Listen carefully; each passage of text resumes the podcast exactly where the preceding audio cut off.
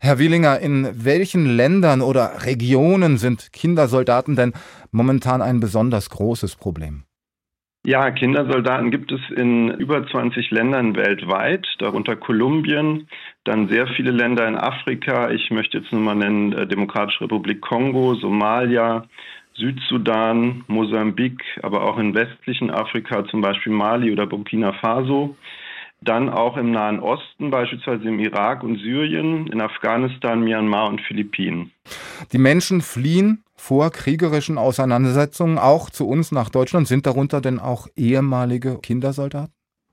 Ja, da sind natürlich auch ehemalige Kindersoldaten darunter, weil in Kriegsgebieten eben sehr viele Kinder rekrutiert werden und auch versucht wird, sehr viele Kinder zu rekrutieren. Also es sind ehemalige Kindersoldaten darunter. Ich nenne jetzt mal Länder, wo sehr viele auch nach Deutschland kommen, zum Beispiel aus Somalia oder aus dem Irak aus Afghanistan, also alle Länder, die nicht ganz so weit von Deutschland weg sind und Kriegsländer sind, da sind Kindersoldaten dabei und noch mehr Kinder und Jugendliche, die direkt vor Rekrutierung fliehen. Also in diesen Kriegsgebieten ist drohende Rekrutierung, Zwangsrekrutierung ein Hauptfluchtgrund. Und das muss man immer im Hinterkopf haben, wenn man hier Jugendliche auch in den Schulen antrifft, die aus solchen Gebieten kommen. Die sind oft vor Rekrutierung geflohen.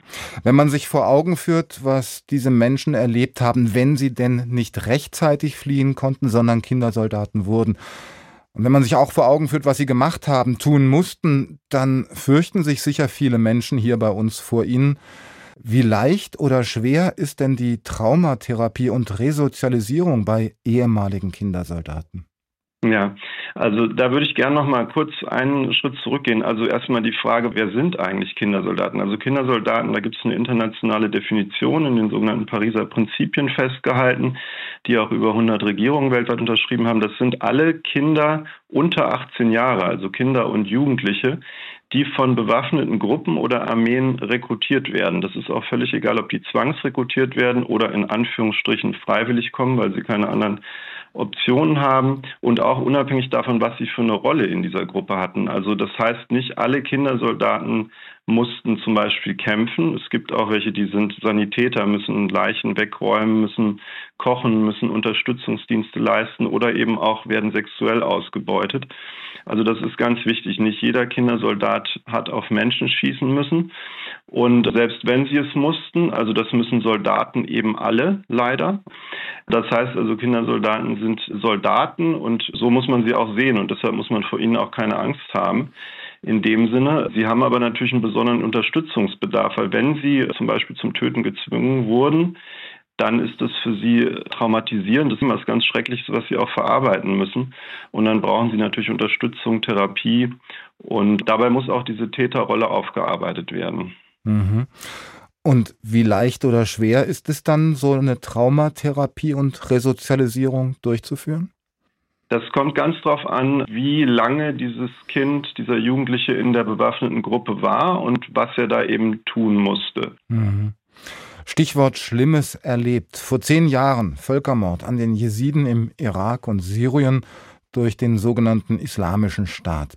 Aus dem nordrhein-westfälischen Innenministerium hieß es im Dezember, in den Siedlungsgebieten der Jesiden sei es immer wieder zu Zwangsprostitution, Rekrutierung von Kindersoldaten und Versklavung gekommen, weshalb man im Dezember einen mehrmonatigen Abschiebestopp für jesidische Frauen und Minderjährige beschlossen hat. Thüringen folgte dem Beispiel im Januar, der Rest der Bundesländer nicht. Heißt drohende Zwangsprostitution, Versklavung, eben auch die Rekrutierung von Kindersoldaten sind in Deutschland weder ein Asylgrund noch ausreichend für einen dauerhaften Schutz einer verfolgten Minderheit?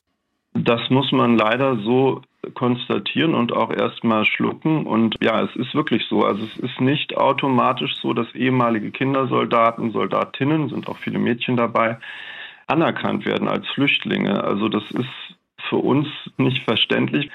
Sie nennen das Beispiel der Jesiden. Das müsste natürlich für alle Bundesländer gelten. Also das äh, finde ich zum Beispiel überhaupt nicht verständlich, warum das dann nicht bundesweit gilt. Und ähm, es gibt natürlich noch andere Länder, wo es gar keinen Abschiebestopp gibt oder wo einfach Kindersoldaten, die nach Deutschland kommen, nicht automatisch als Flüchtlinge anerkannt werden. Also ich selber kenne Fälle eben aus Somalia oder Afghanistan, wo dann sogar noch überlegt wurde, ob diese Kinder eben vor Gericht sich zu verantworten haben. In einem Fall wurde der junge Mann dann auch dafür, dass er mit zwölf Jahren, also von den Taliban gezwungen wurde, bei Gefechten dabei zu sein, dann inhaftiert und verurteilt. Er kam dann zum Glück relativ schnell wieder raus und war in einem Jugendgefängnis. Aber es ist eben nicht selbstverständlich, dass diese Kinder hier den Schutz bekommen, den sie brauchen. Und da würden wir doch an alle Regierungen und alle Verantwortlichen appellieren, sich mal vor Augen zu führen, dass diese Kinder hinter sich haben und was ihnen auch droht, wenn sie da wieder hinkommen. Also das ist eine ganz reale Gefahr. Alle Kindersoldaten sind natürlich in ihrem Land dann gefährdet, weil sie ja entweder als Deserteure geflohen sind aus Sicht dieser Gruppen oder eben aus Sicht der gegnerischen Gruppen weiter eine Gefahr sind. Also denen droht natürlich Verfolgung und Tod und Folter und so weiter.